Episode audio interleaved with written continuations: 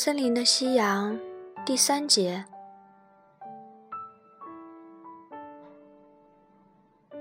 太太，橘枝使劲摇晃着夫人，他双手揪住她咽喉连胸骨处，像勒住她的脖颈似的。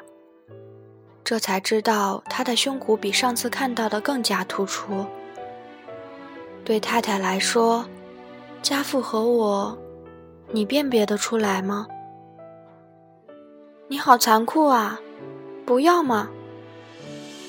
夫人依然闭着眼睛，娇媚地说。夫人似乎不愿意马上从另一个世界回到现实中来。菊治的提问，与其说是冲着夫人，毋宁说是冲着自己心底的不安。菊治又乖乖的被诱到另一个世界，这只能认为是另一个世界。在那里，似乎没有什么菊治父亲和菊治的区别。那种不安，甚至是后来才萌生的。夫人似乎并非人世间的女子，甚至令人以为她是人类以前，或是人类最后的女子。夫人一旦走进另一个世界，令人怀疑她是不是就分辨不出亡夫菊治的父亲和菊治之间的区别了。你一旦想起父亲，就把父亲和我看成了一个人了，是不是？请原谅。啊，太可怕了！我是个多么罪孽深重的女人啊！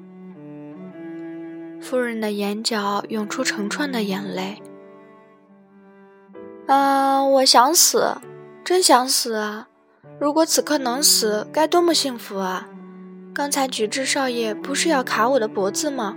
为什么又不卡了呢？别开玩笑了。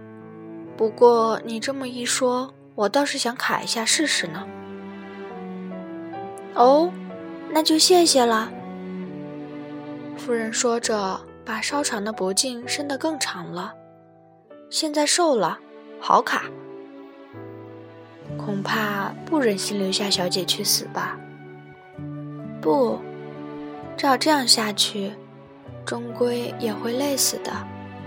文子的事就拜托菊治少爷了。你是说小姐和你一样吧？夫人放心地睁开了眼睛。菊治为自己的话大吃了一惊，简直是意想不到的话。不知夫人是怎样理解的？瞧，脉搏这么乱，活不长了。夫人说着，握住菊治的手，按在乳房下。也许菊治的话使他震惊，才心脏悸动的吧。菊治少爷多大了？菊治没有回答。不到三十吧。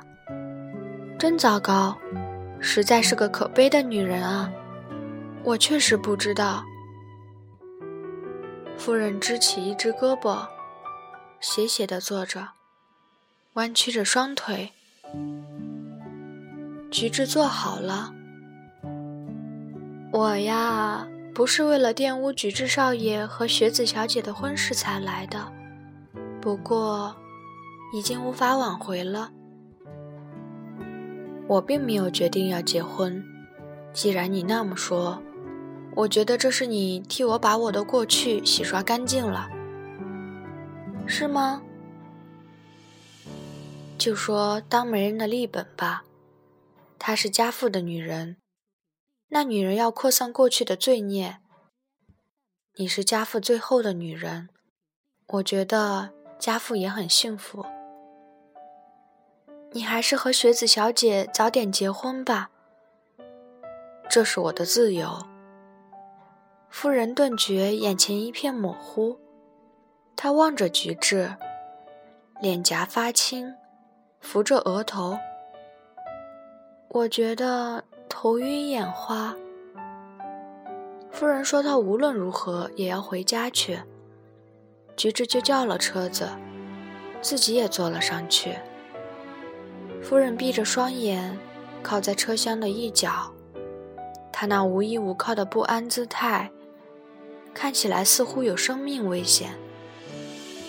菊子没有进夫人的家，下车时，夫人从菊治的掌心里抽出冰凉的手指，他的身影一溜烟似的消失了。当天深夜两点左右，文子挂来了电话。三谷少爷吗？家母刚才……话说到这儿就中断了，但接着很清楚地说。辞世了啊！令堂怎么了？过世了，是心脏麻痹致死的。近来他服了很多安眠药。菊治沉默不语，所以我想拜托三谷少爷一件事儿。说吧。如果三谷少爷有相熟的大夫，可能的话，请您陪他来一趟好吗？大夫，是大夫吗？很急吧？菊治大吃一惊，还没请大夫吗？忽的明白过来了，夫人自杀了。为了掩饰此事。蚊子才拜托他的，我知道了，拜托您了。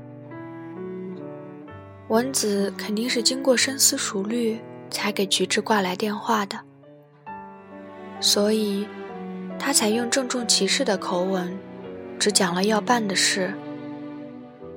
菊治坐在电话机旁，闭上了眼睛。在北镰仓的旅馆里与太田遗孀共度一宿。归途中，在电车上看到的夕阳，忽然浮现在菊治的脑海里。那是池上本门寺森林的夕阳，通红的夕阳，恍如从森林的树梢掠过。森林在晚霞的映衬下，浮现出一片黢黑。掠过树梢的夕阳，也刺痛了疲惫的眼睛。菊治闭上了双眼。这时，菊治蓦地觉得稻村小姐包袱皮上的千纸鹤，就在眼睛里残存的晚霞中飞舞。